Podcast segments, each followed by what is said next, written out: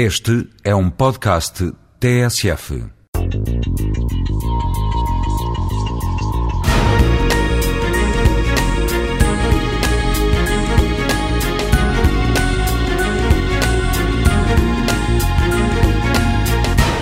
O melhor transporte privado é andar a pé. Não precisamos de ir à garagem buscar o carro, não temos que esperar a chegada do metro ou do autocarro, podemos começar logo a andar. E se tivermos aprendido a andar bem, é um prazer, é rápido e poupa o trabalho e o dinheirão de ir ao sábado para o ginásio para reduzir a barriga. Para quem tenha aprendido, é uma cidade que acarinha o peão, não há melhor até às distâncias de um quilómetro e meio. E se vivermos longe do trabalho, seria tempo de pensar em mudar de casa, reivindicando um preço razoável para a nova renda.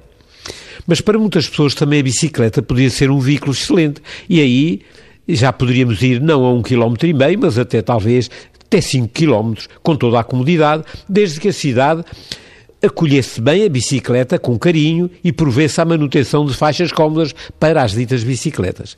Assim se formariam unidades habitacionais orgânicas, em que a maior parte do tráfego se poderia fazer a pé, já que a habitação, o trabalho, o equipamento social e o recreio poderiam estar contidos num mesmo espaço orgânico com cerca de 60 mil habitantes a percentagem de pessoas que teria que transitar diariamente para outro espaço orgânico ou que optaria por andar de carro privado seria certamente muito menor, libertando a cidade de um excesso de carga.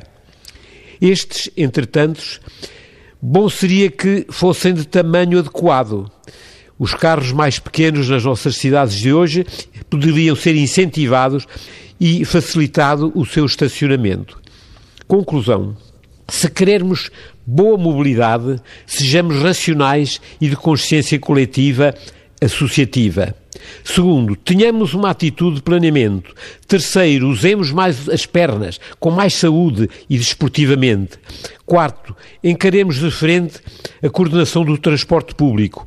Quinto, aceitemos a conformação das cidades comandadas pelos municípios. Seis, as áreas metropolitanas considerem a solução através de uma visão conjunta.